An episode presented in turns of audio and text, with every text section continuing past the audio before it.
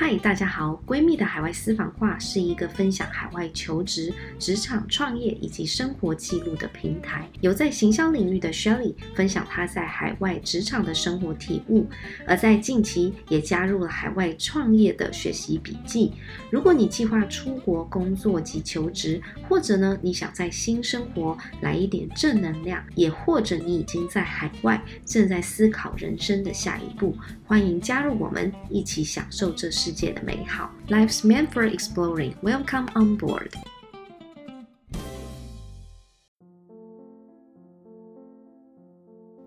Hello，各位闺蜜海外私房话的朋友，大家好，我是 Shelly。那我相信现在这段特殊时间，在台湾的大家一定会觉得非常非常的郁闷，尤其这几天就是看到台湾的新闻，疫情就是越来越严重嘛，然后我觉得。非常能体会，也能理解，大家可能也会觉得非常的低落，因为这样子的日子，嗯，到底需要持续多久，大家都不知道。这也是我这次想要录的这一集，因为我觉得现在大部分很多人已经。提供了好多好多很好的一个在家防疫的一些撇步。那我觉得最重要的呢，可能还是一个心情的部分，怎么样去把自己的生活的状态过得好一点。像现在台湾的疫情非常严重嘛，包含我妹妹他们。啊，最近刚出生的小孩，也因为我妹他们是在银行工作，所以就是算是高风险族群。然后他们现在每天也是跟孩子是隔离的状态，然后也没办法亲喂。我觉得这个在十年前来讲，其实是应该是非常难想象。呃，未来的日子竟然有一天会变成这个样子。那其实虽然现在台湾也很辛苦，但是在美国呢，美国因为去年来讲是最严重的时间嘛，然后近期就是因为开始疫苗接种了，疫情来讲算是稍微控制下来，但是也因为疫情控制下来，所以整个的枪支案件也层出不穷，就是光是这一两个礼拜就有大规模的嗯扫射事件，其实。都会让人家觉得有一种恐慌、恐惧的感觉，所以呢，最近啊，世界真的是还蛮不平静的。有时候会觉得生在这个世界上面真的是充满了恐慌。Anyway，觉得现在这个阶段呢，很多人像之前我聊天的时候，很多人原本想要去海外工作、海外生活，然后或者是想要转职，然后等等的一些。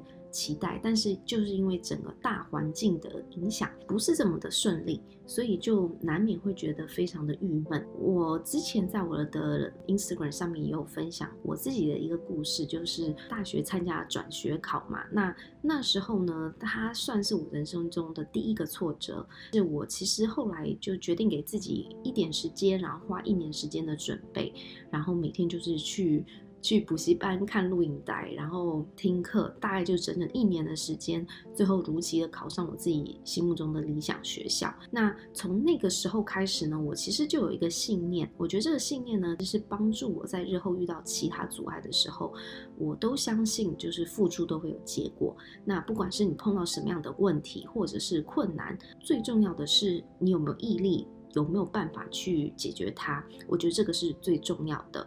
那我前几天呢，就是去了 downtown 去逛街，然后呢，就走了一家服饰店。那我一进去的时候呢，就有一个亚裔的脸孔的店员，就非常非常热情的招呼我。那当时其实从他的口音也大概能听出，他不是在这边长大的人，可能是中间才移民过来的。然后他就是非常非常亲切，然后。最后就是，呃，问我说：“哎，我会讲中文吗？”当然，我们后来就立马就是切换成这个中文的模式。那时候呢，我我对他的印象非常深刻，是因为他非常的热情，然后跟我解说，然后还有跟我讲他自己的故事。他是五年前搬来美国，然后在在他来美国之前，他其实完全完全不懂英文。然后呢，我当时就很好奇说：“哎，那他怎么？”有办法在这个 San Fran Downtown，然后又是一个连锁的呃服饰店，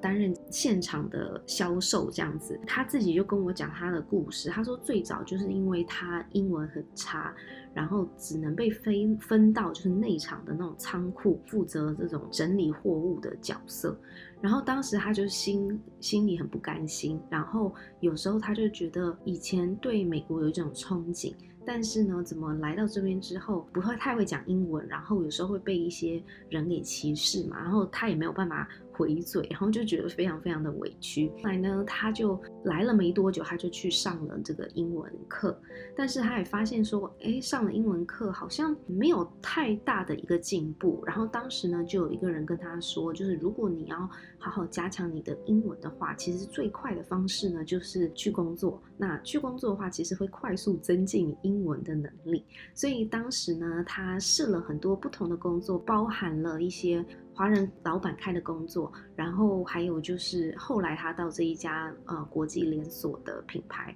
然后担任内场的仓储整理员。后来呢，因为整个大环境影响不景气嘛，所以公司也裁掉了前面在外场的一些 sales。然后呢，为了要更精简的利用人力，所以他就被安排了到前场去做资源。但没想到呢，他后来就是越做越好，然后也成功了。推销了他们在呃店里面的这个信用卡，所以呢，后来大家都会觉得说他的服务态度非常非常好，然后他跟华人的客户呢也非常的能够交流，所以呢，他终于成了算是一个公司里面的常胜军。然后我听完这个故事呢，其实我非常的感觉到振奋人心。然后我觉得虽然他这个遭遇可能跟我们现在读者的这个平常的生活。不太一样，但我也相信他的努力真的是配得上他的野心的。那我觉得人不要害怕有自己的梦想，然后也要很激励自己，不要去小看了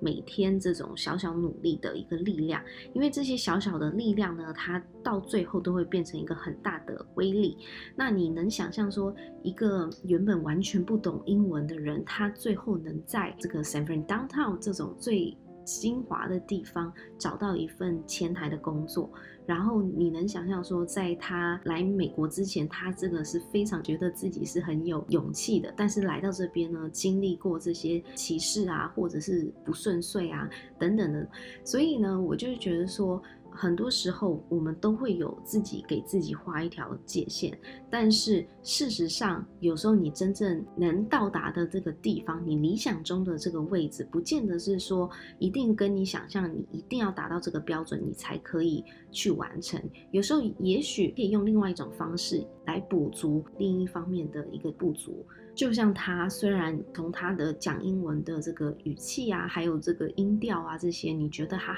还是有点卡卡的，但是他的服务态度，他的这个积极的精神，你会觉得好像。语言这个问题就不是这么重要了，所以呢，我就是想勉励大家，就是现在可能大家都在一个嗯比较混沌的时刻，不要害怕自己的野心，尤其在现在这种纷乱的世界，就是依然不要小看自己的努力还有野心。那我觉得只要你有努力加野心的话，相信未来的路呢可以越走越顺。这就是我今天想要给大家分享的故事，希望你会喜欢。那如果你喜欢我的节目，也欢迎来留言给我。我们下次再见喽，拜拜。